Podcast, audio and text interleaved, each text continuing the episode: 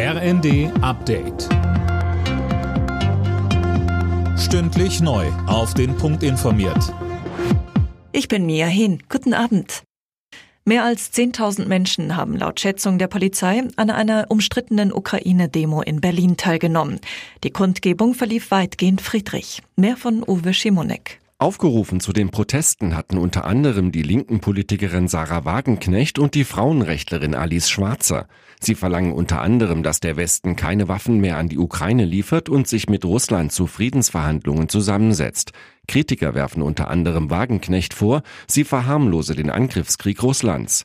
Zudem müssten Moskau und Kiew über einen Frieden reden, sonst niemand. Die EU-Staaten haben ein weiteres Paket mit Sanktionen gegen Russland geschnürt. Es ist das mittlerweile zehnte Paket seit Beginn der russischen Invasion in der Ukraine. Tom Husse, was kommt denn jetzt noch dazu an Strafmaßnahmen? Ja, zum Beispiel Exportbeschränkungen für sogenannte Dual-Use-Güter, also zum Beispiel elektronische Bauteile, die auch in russischen Waffensystemen verwendet werden können. Oder aber auch Drohnen, die ja für zivile und militärische Zwecke genutzt werden können. Um das Paket hatten die EU-Staaten wochenlang gerungen. Polen war es bis zuletzt noch zu wenig. Am Ende wurde es am Abend dann aber so zugeschnürt.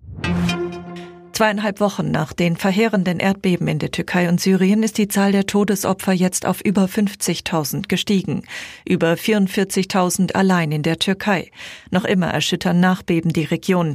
Die Türkei hat aber bereits mit dem Wiederaufbau begonnen. Borussia Dortmund steht vorerst an der Tabellenspitze der Bundesliga. Dafür reichte Dortmund ein 1 zu 0 in Hoffenheim. RB Leipzig hat das Duell der Europapokalaspiranten gegen Eintracht Frankfurt 2 zu 1 gewonnen. Außerdem schaffte Wolfsburg in Köln ein 2 zu 0.